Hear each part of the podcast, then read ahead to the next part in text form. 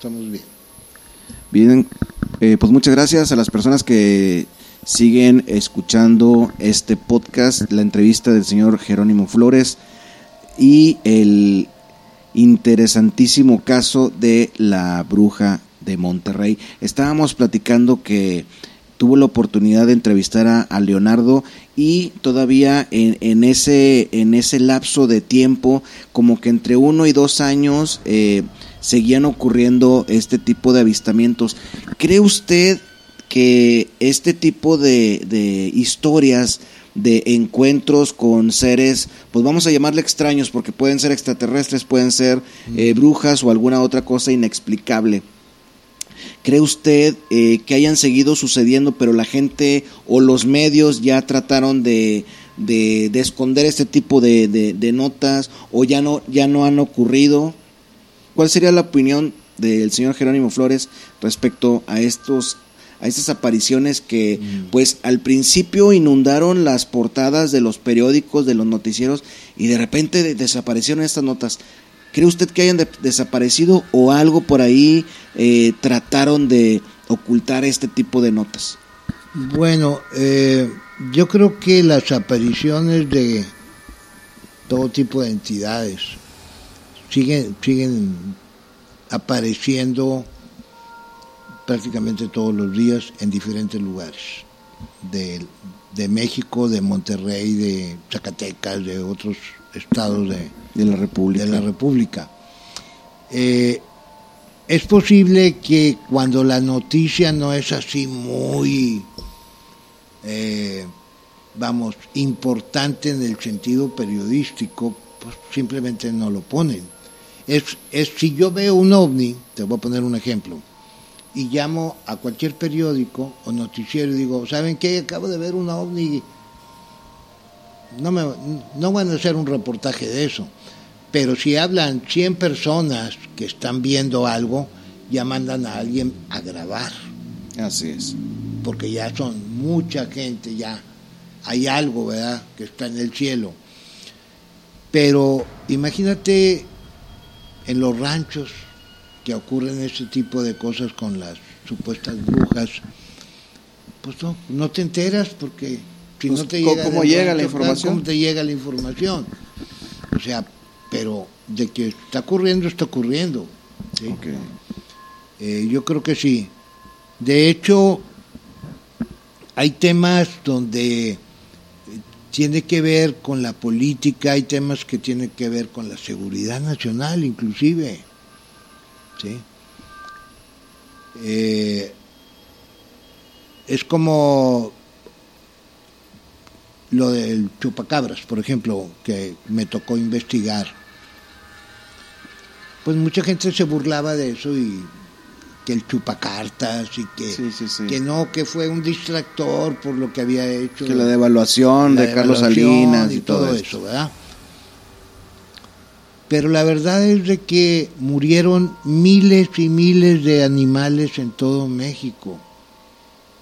Y eso no se suicidaron. No, pues no. Los mataron. Entonces, la teoría de que fue un distractor, lo usaron como distractor porque, pero sí estaban ocurriendo las cosas.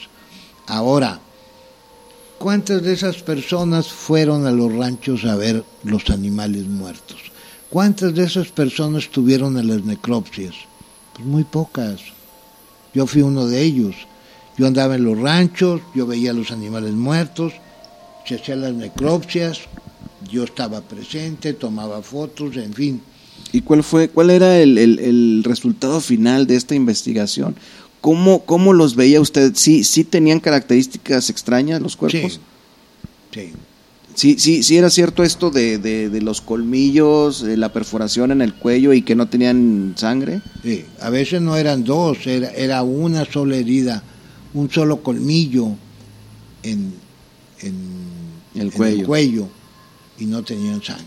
¿Cuáles eran los animales más comunes que encontraron o que usted fotografió o que usted vio en las Chivas, pero hubo animales como vacas, caballos, gatos, perros. De todo gallinas, conejos. ¿Pero todos, todos eh, de rancho o, en ciudad también? Hubo casos en San Nicolás, hubo casos en Guadalupe, gatos que tenías en tu casa, Adentro. adentro, y murieron. Amanecían todos secos. Así es que, ¿cómo? Ahora, eh, un borrego, fíjate en este detalle. De repente aparecían 40 borregos muertos. En una noche. Y no había sangre por ningún lado. No. Tú puedes pensar, bueno, algún loco que se metió, un maniático que se metió con un picayelo y ya. Ok, ¿cuánto tiempo una persona con un picayelo en un corral donde hay 40 borregos se tarda en, En matar a todos. en matar a todos? Aparte, No, y empezaría el escándalo, ¿no? Entre, sí, entre los y animales. aparte que la herida va a ser menor, ¿verdad? O sea, lo que la herida era como este tamaño. Un picayelo pues es una cosa chiquita. Y aparte hay perros en todos los ranchos. Hay perros. Eh, si tú dices un minuto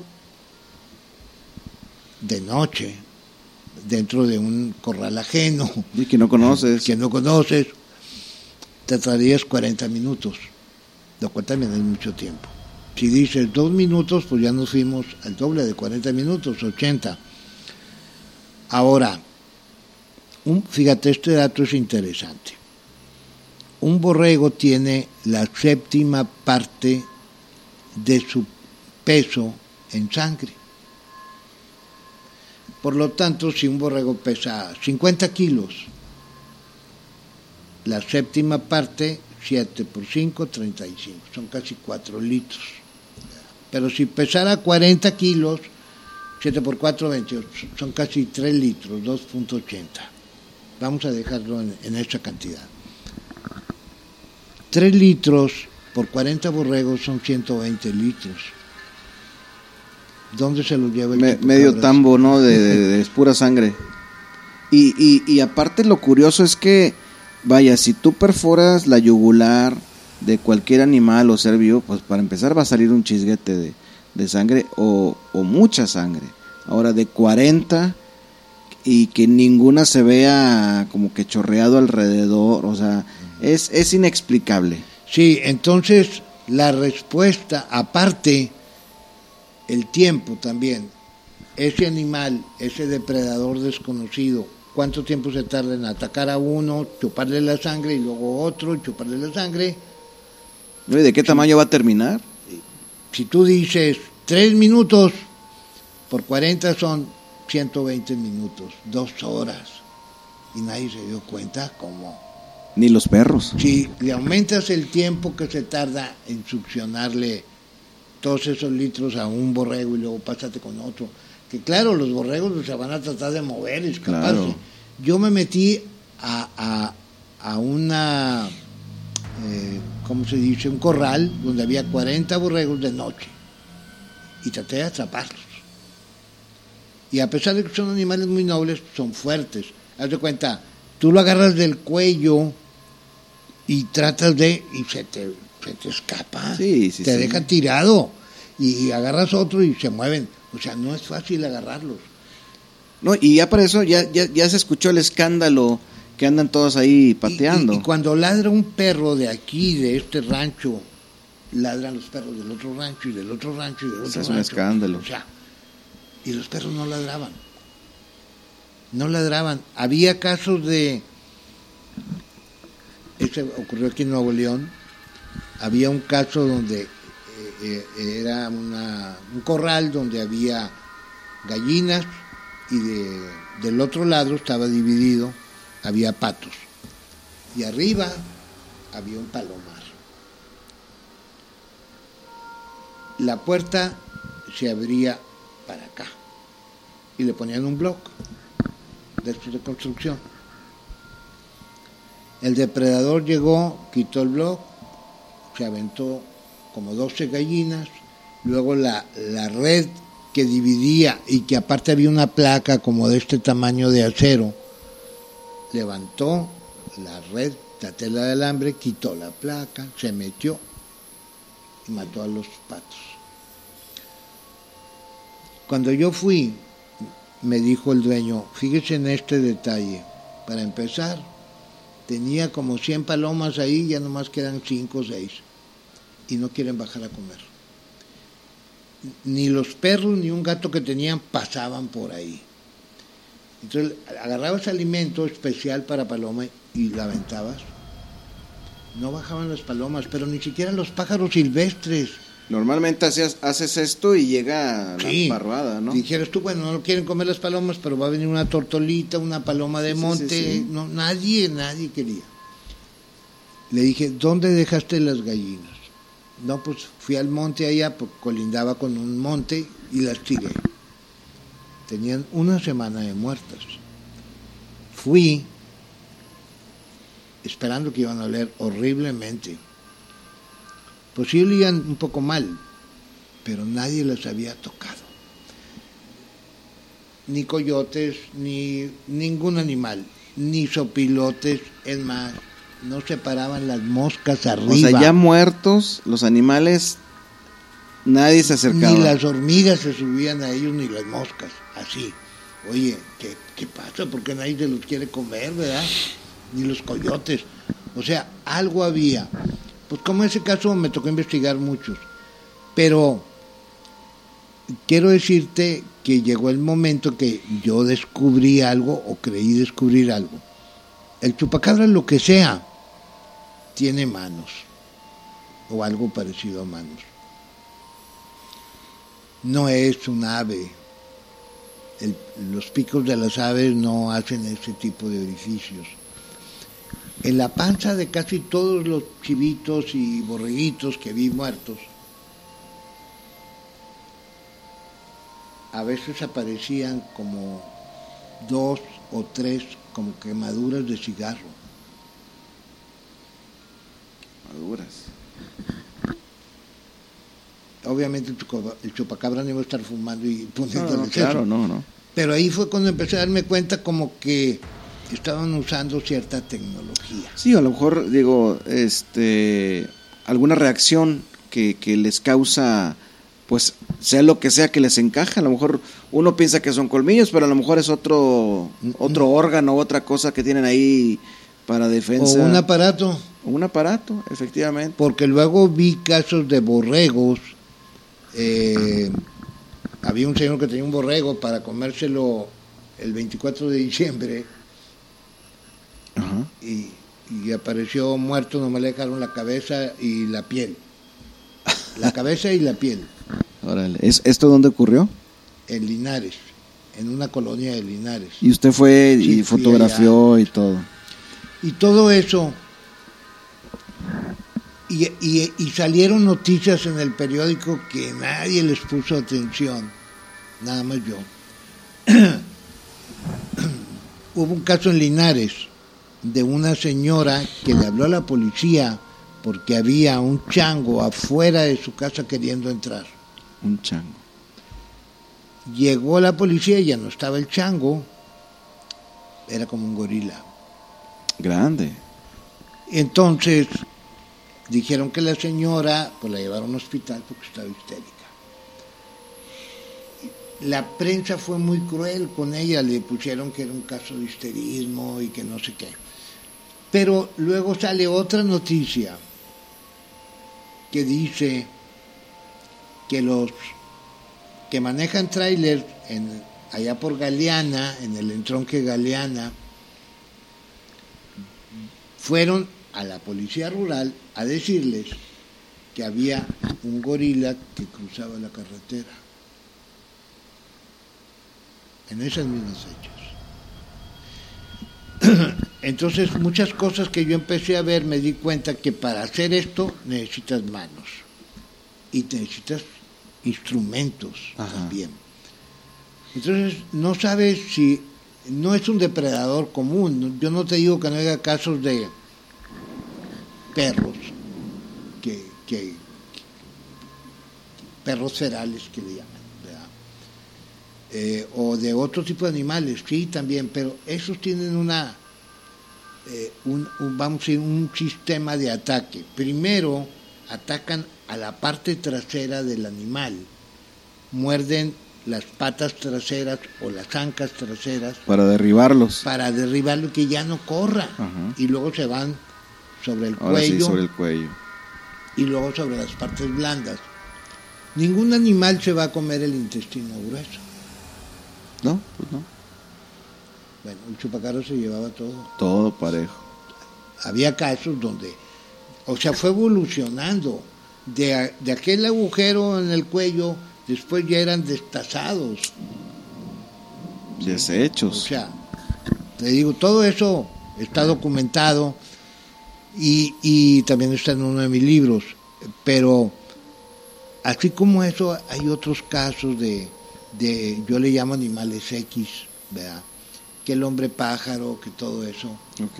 este, que sí existen, eh, pero oficialmente no existen, es como los ovnis. Desde el nombre, objeto volador no identificado. ¿Y qué pasa cuando ya lo identificamos? Ya identificado. Porque lo vimos en tierra, Pues hasta ahí llego. que dijiste, eso es una nave.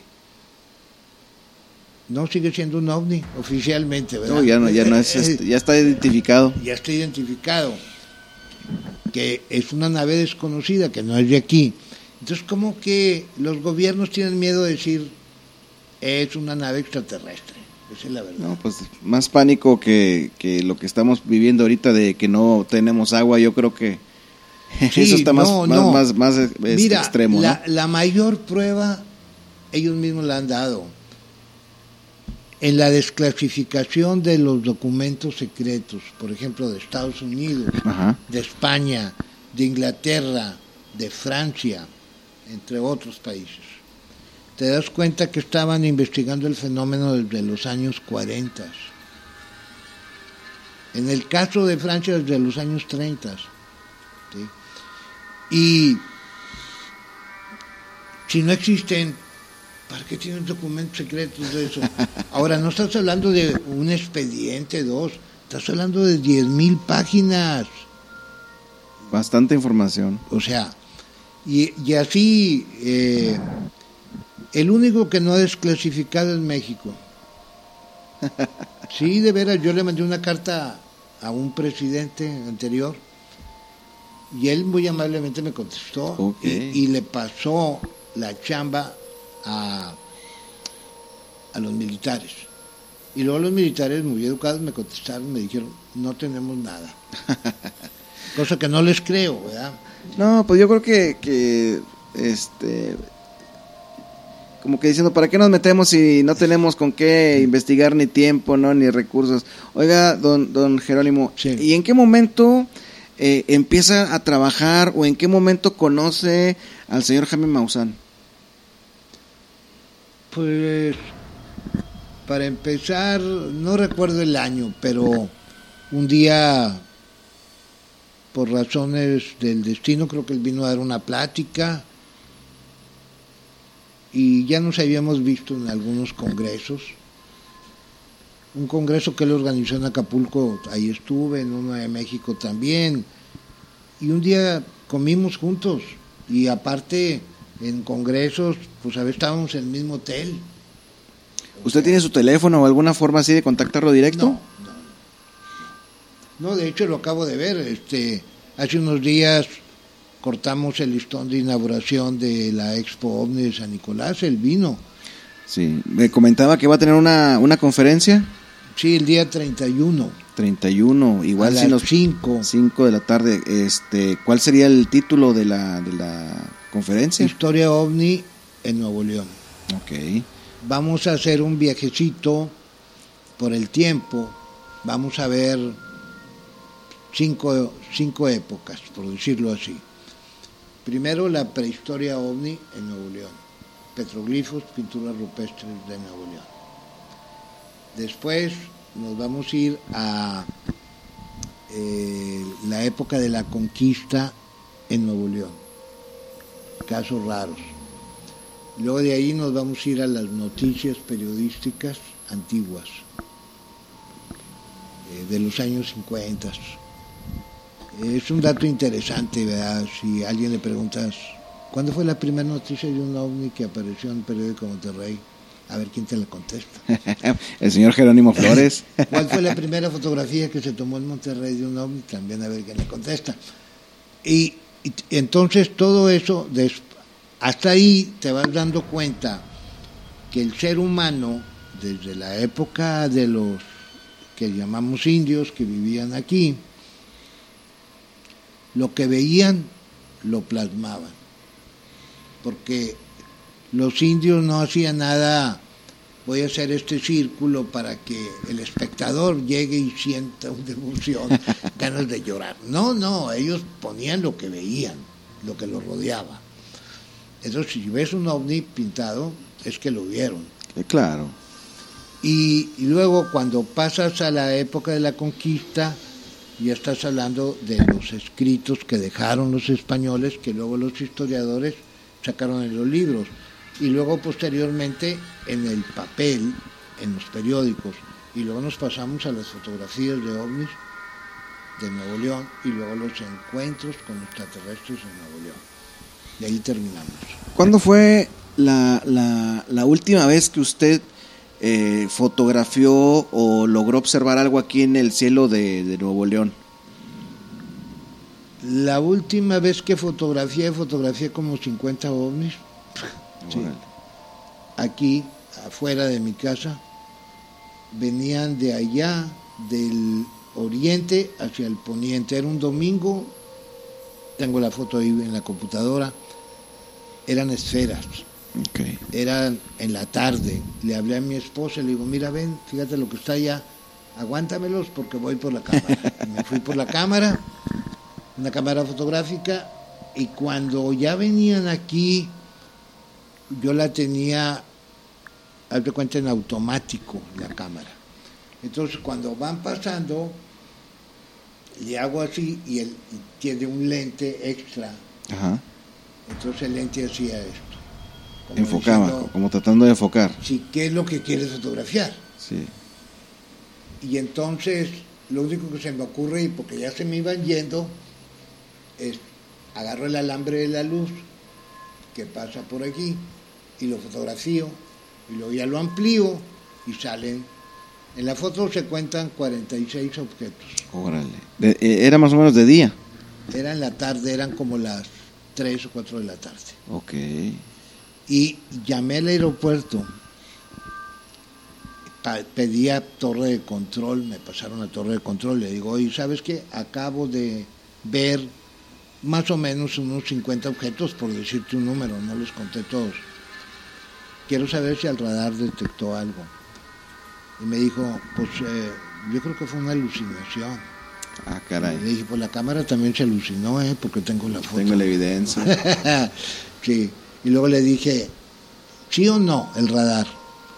Y haz de cuenta como una grabadora repetía, hace mucho que no ocurre un fenómeno de esta naturaleza. Y yo le decía, nomás dime sí o no lo detectó el radar. Hace mucho que... así. O sea, como, como que no están autorizados en, en- en- en dar más información. Exacto. Pero seguramente sí lo documentan. Sí, claro. Claro, eran 50 esferas plateadas eh, que pasaron así para allá. 50. Esa fue la última vez que fotografié un ovni. ¿Hace Y, cuánto de eso? ¿Qué te puedo decir? Unos seis años más o menos. Ok. Eh, ¿Cuál era la otra pregunta? Perdón.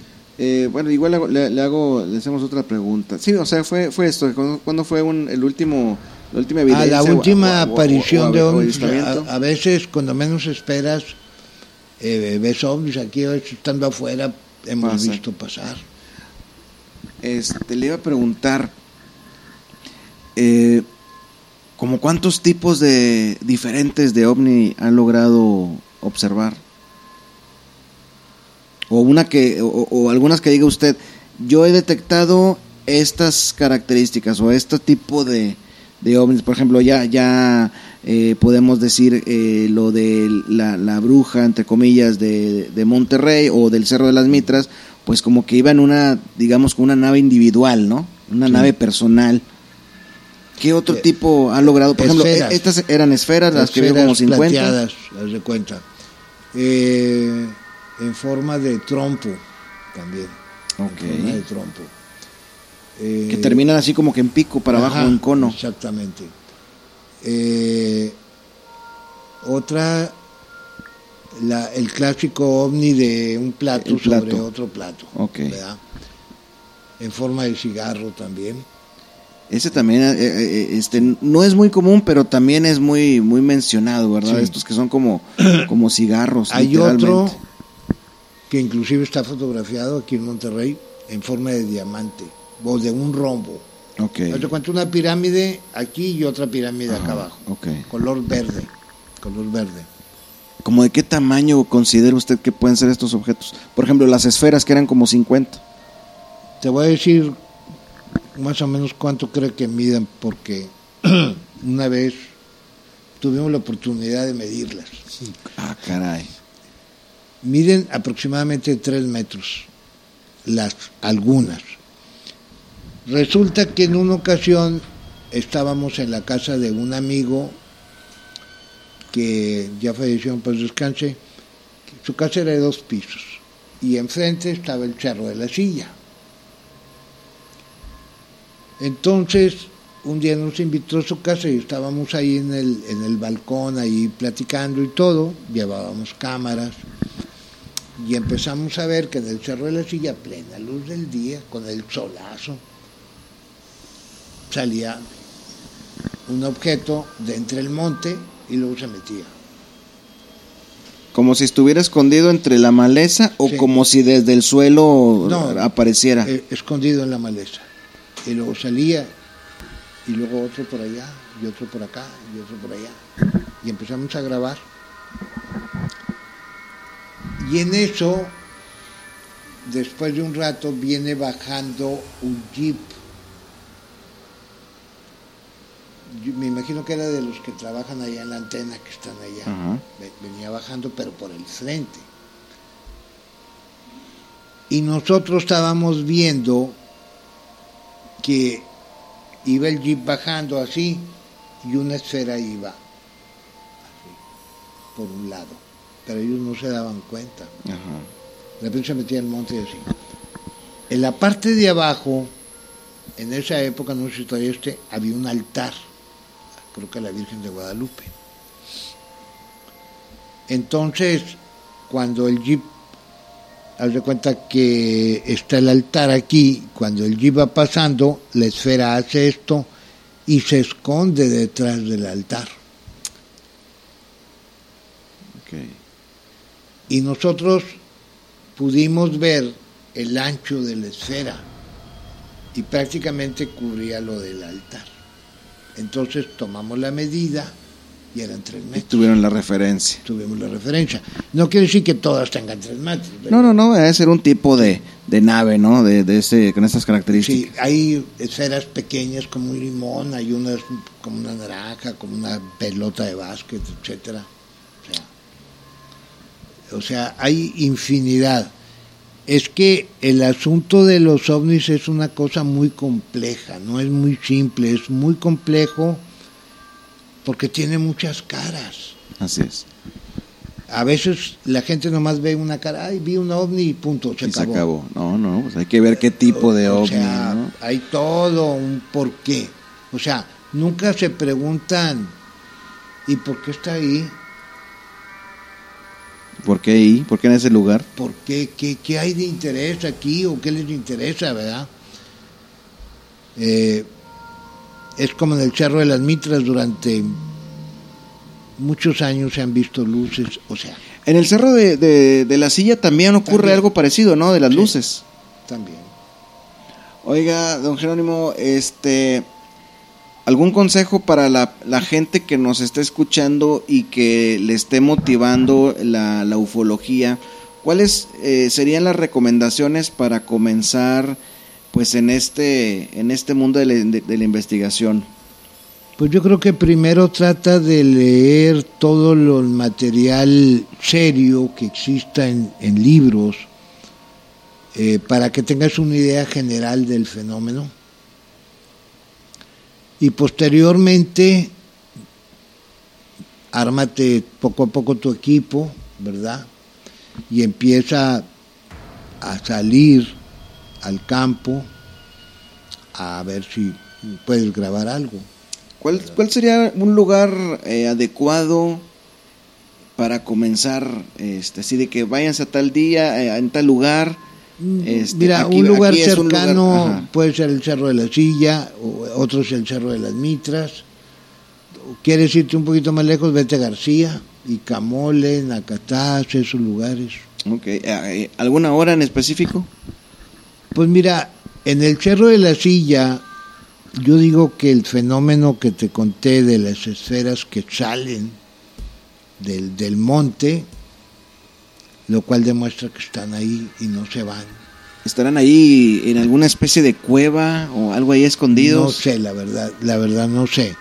A lo mejor, a, a lo mejor hay alguna especie de, de como que de puerta Dimensional. dimensional ahí. Tal vez, tal vez. Yo digo que ahí al cerro vayan de día, de día y cuando esté el sol fuerte para que puedan verlas brillar. Y así también las pueden identificar fácilmente. Sí, exactamente. Muy bien, don Jerónimo. Este, ¿Nos puede repetir nuevamente la, la, la fecha en la que va a estar en, en su conferencia aquí en el Museo del OVNI? Y este, si de alguna manera se puede conseguir los, los libros que ha publicado. Pues este sí, de hecho, eh, una manera es llamándome por teléfono, porque no los vendo en ninguna librería ni nada de eso. Muy bien. Eh, eh, mi teléfono es 81 83 13 26 39.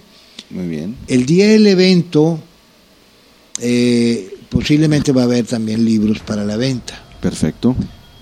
Eh, en esta ocasión sé que hay personas que son invitados especiales y, y- y va a haber un número de libros que ya están separados para Claro. ellos. Pero vamos a llevar un poquito más de libros para que también todo el mundo tenga acceso a, a esa información. Este, y si no pudieron ir por alguna razón, llámenme, nos ponemos de acuerdo eh, y nos vemos en algún lugar y hacemos la operación, ¿verdad? O se Ok. los mando por correo a ver cómo le hacemos.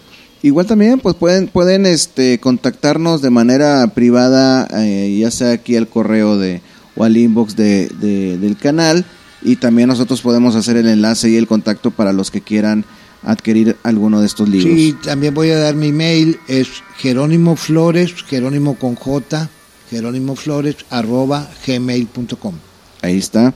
Bueno, pues aquí quedó una, una parte solamente de, de la, la, enciclopedia que es el señor Jerónimo respecto, pues ya no digamos exclusivamente del fenómeno ovni, tenemos un catálogo muy amplio de misterios.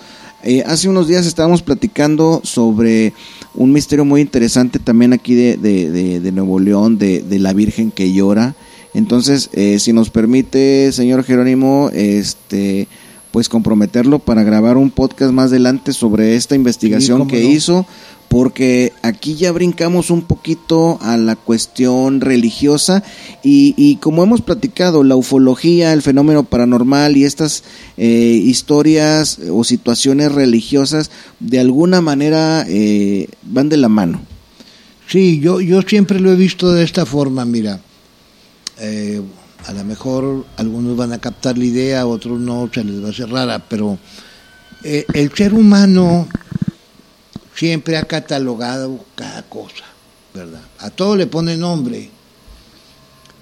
Y por decir, ese es un árbol de durazno, eh, da duraznos en tal fecha del año, estas son las enfermedades del árbol, estos son cómo se debe de cortar, sembrar, este es un mango, este es un... Así, todos los árboles los tenemos clasificados, frutales y no frutales. El misterio es igual. Nosotros le damos un nombre a cada fenómeno.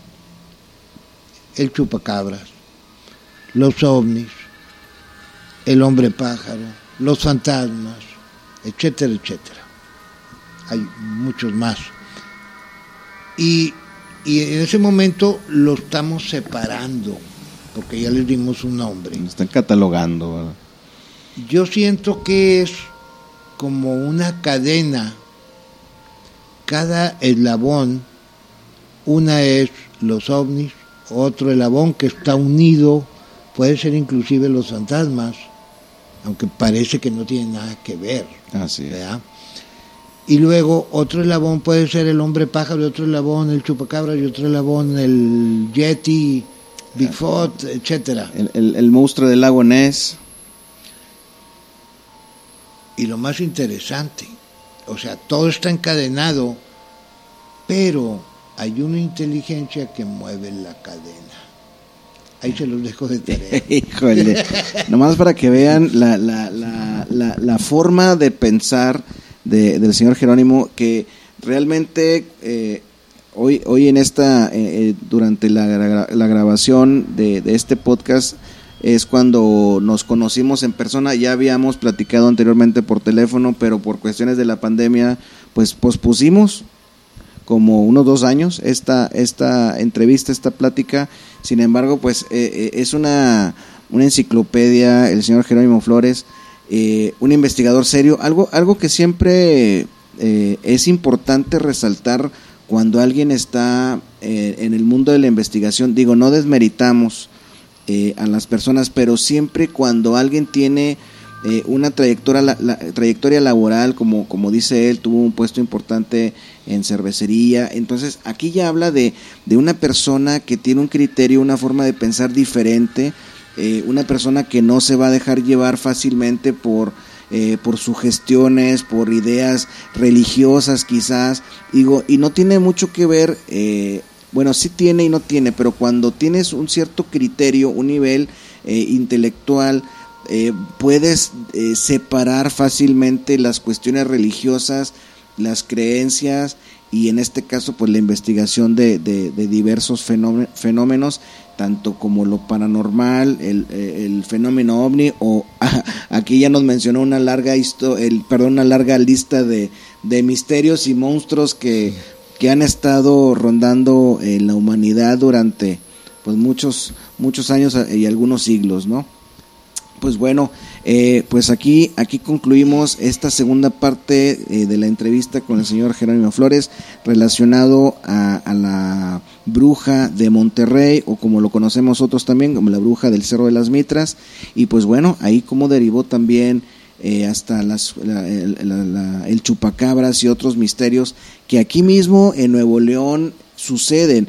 Yo soy una persona que está dedicado a la investigación eh, del fenómeno paranormal, pero exclusivamente de, de- del, del estado de Nuevo León, porque aquí hay mucho material, no necesitamos eh, viajar, no- necesitamos trasladarnos, porque aquí tenemos bastante tela paranormal que, que podemos seguir sacando. Eh, el misterio eh, tiene sus propias reglas. Aparece cuando menos lo esperas y así como llegó, se, Se va. va. Es como si ves un fantasma, la ves y ya, se desapareció. Ya no te dio chance de nada. Y es más, sucede tan rápido que, que, que hasta te deja pensando, oye, sí lo vi, sí lo vi, sí, sí, sí fue cierto o fue mi, mi, mi cansancio que me está jugando alguna mala jugada, ¿no?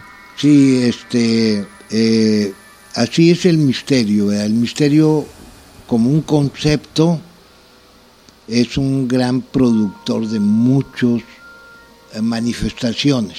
¿verdad? Hay muchas cosas más, la lluvia de piedras, el- el- los fuegos fatuos, la gente, combustión instantánea, cómo no. incendios, etcétera. Eh, Los estigmatizados que los platicábamos también. estigmatizados, Sí, exactamente, como Giorgio Bon Giovanni. Hay cantidad de temas es, eh, que, que, que existen y que vale la pena investigar de una manera seria y objetiva.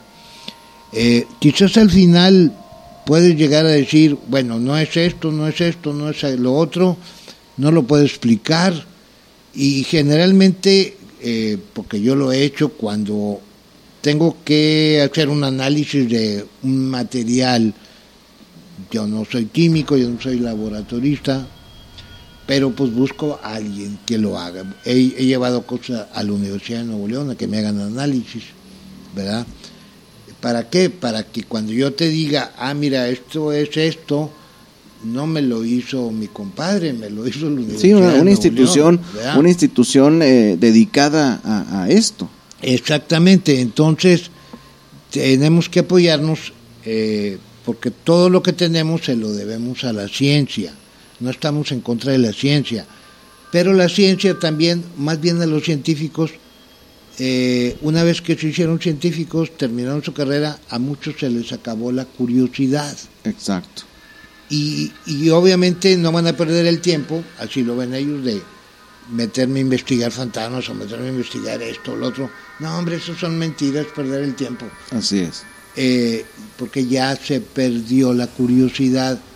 Hay que tener la curiosidad de un niño y, y siempre preguntarse por qué, por qué, por qué, por qué, por qué. Es Porque a veces dicen cosas y, y, y tú las puedes repetir, pero no sabes por qué. Así es. A veces cosas que pueden ser religiosas o pueden ser de otro de otra índole. eh, siempre debe preguntarse uno por qué. ¿Por qué es esto así? ¿Por qué funciona así o cómo funciona? Por ejemplo, los fantasmas generalmente baja la temperatura Así es. es algo muy conocido. O sea que si traes un termómetro o un marcador, vas a cuarto por cuarto en un- una habitación, en una casa aunque esté abandonada, y donde esté más frío, pues aquí es donde, Donde hay algo. donde mora el fantasma, ¿verdad? Así es. Eso demuestra que un fantasma, para poderse materializar, tiene que haber una cuestión físico-química que haga que baje la temperatura Así y es. volverse frío, ¿verdad? Así es. Entonces ya entra ahí la física y la química y todo eso.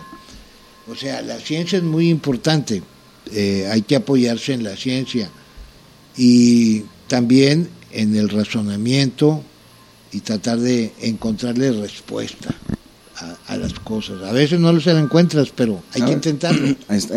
Le, hacemos la lucha. Pues ahí está, que- señoras y señores, eh, la, la, la, la forma de pensar del señor Jerónimo, eh, de, de, de apoyarse, eh, no, no, no dejar la, la idea solamente al criterio personal, porque pues uno le va a dar la respuesta según su experiencia. Pero aquí cuando ya involucras, como dice el señor Jerónimo, eh, vas al laboratorio específico de del hospital universitario, entonces aquí ya se vuelve una investigación seria, una investigación real, ¿sí? Para que tengan una idea de lo que de lo que conlleva una, una investigación seria. No nada más es, ah, yo pienso esto y así es, o yo pienso que no es, entonces no es. Aquí estamos yéndonos más allá de nuestra percepción, de nuestra idea, llevándolo a lugares eh, donde la ciencia eh, se maneja al 100% y así tener o, por, o, o dar una posibilidad de respuesta a un misterio. Pues bueno, señoras y señores, muchísimas gracias. Así terminamos con este podcast. Y estén al pendiente porque hay más del señor Jerónimo Flores aquí en Tengo Miedo, Monterrey. Muchas gracias, buenas noches, descansen en paz.